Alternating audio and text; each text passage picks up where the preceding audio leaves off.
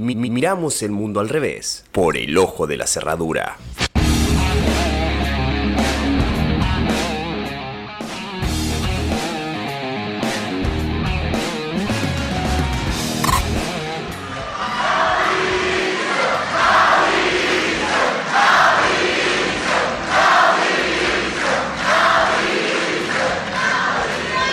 Buenas noches a todos.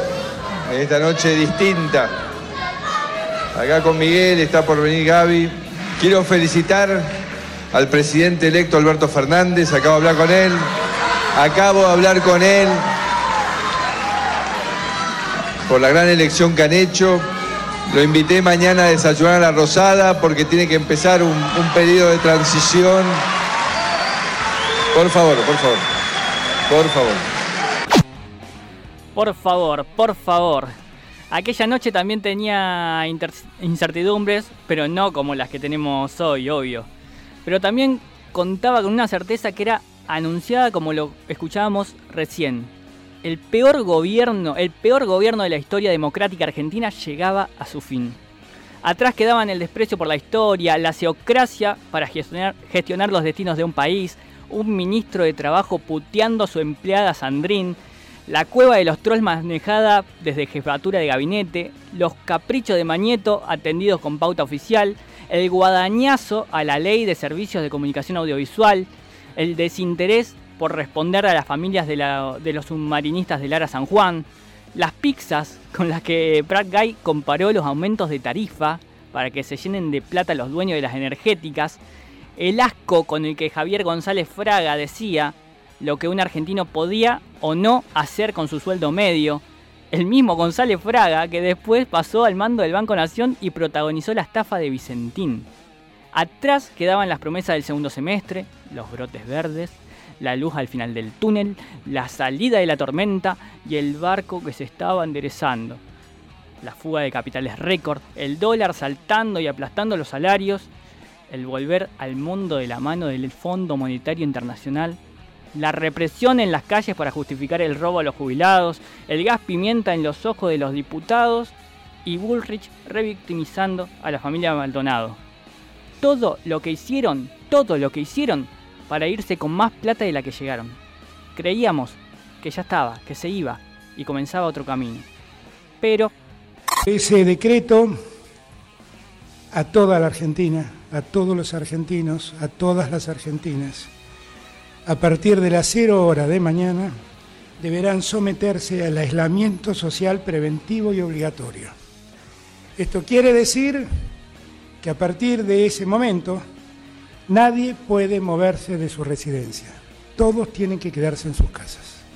El encierro tomó paradójicamente forma de protección, decía una de nuestras compañeras a principios de la pandemia. El mundo empezó a regirse sobre las bases de un virus y el temor e incertidumbre frente a lo desconocido. Los planes de acción, todos, se modificaron tomando como bandera el quedarse en casa para el cuidado ciudadano. Pero el pensar y reiterar que era tan fácil como quedarse en casa era y es simplificarlo desde una visión privilegiada de unos pocos, de unos tantos pocos.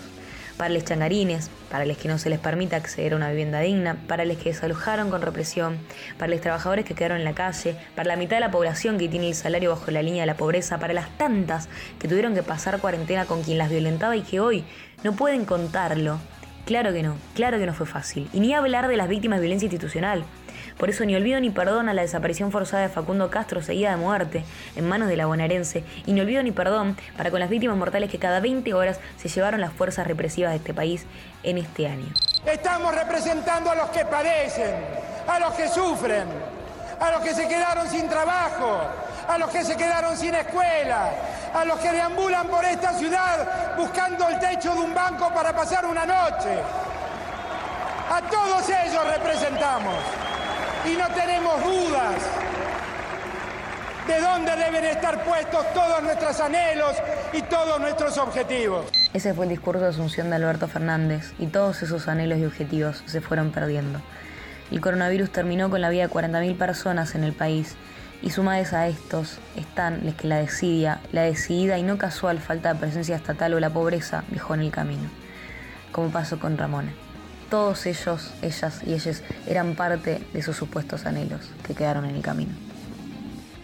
Decir que el coronavirus profundizó las diferencias y que acrecentó las desigualdades corresponde con un discurso que se ha instalado desde marzo y que escuchamos bastante, pero es bastante falaz, eh, porque si el virus eh, creó el problema sanitario central a nivel mundial, eh, pero el contexto socioeconómico particular de nuestro país y en nuestra provincia es el resultado de políticas públicas cuanto menos poco eficientes. Las mezquindades fueron profundizadas en muchos aspectos. Salarios cuasi miseria para el personal de salud, aquel personal al que tanto se aplaudió fugazmente al inicio de la pandemia. Una desinformación mediática descomunal que dejó muy atrás aquellas tapas de diarios que decían que al virus lo frenábamos entre todos. Un ingreso familiar de emergencia y un ATP que no pudieron paliar la caída de la actividad económica. Y el corolario de estas mezquindades es, sin dudas, el aporte extraordinario de las grandes fortunas, que tardó demasiado. El desafío por venir, el primero, vamos a tener que repensar todo nuestro sistema de salud en la República Argentina, al menos, que es donde tenemos responsabilidades nosotros, claro, ¿no? La vicepresidenta Cristina Fernández postuló esta idea el viernes pasado en el acto que hizo en La Plata y acá le damos la razón, porque hay que comenzar a pensar en un futuro próximo en el cual el sistema sanitario debe ser cambiado radicalmente, porque haber vuelto a tener Ministerio de Salud no fue suficiente. O pensamos que el maltrato al medio ambiente es gratis y no va a traer otras pandemias. De diversas formas, el 2020 nos dejó un poco resecos. Faltaron los abrazos, faltaron los encuentros, los gritos de gol y las puteadas compartidas con multitudes, los pogos, la birrita que pasa de mano en mano y la lista de ausencias es larguísima.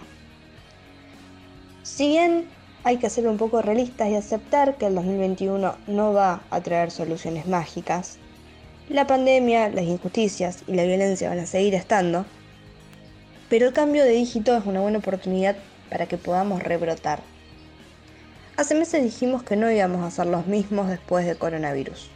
Apliquemos entonces esta premisa para el 2021. Si nada cambia, cambiemos nosotros y demostremos que bajo todo pronóstico todavía somos capaces de levantarnos ante las desigualdades, todavía nos duelen las carencias de los que tenemos al lado y tenemos el grito listo para pedir respuestas.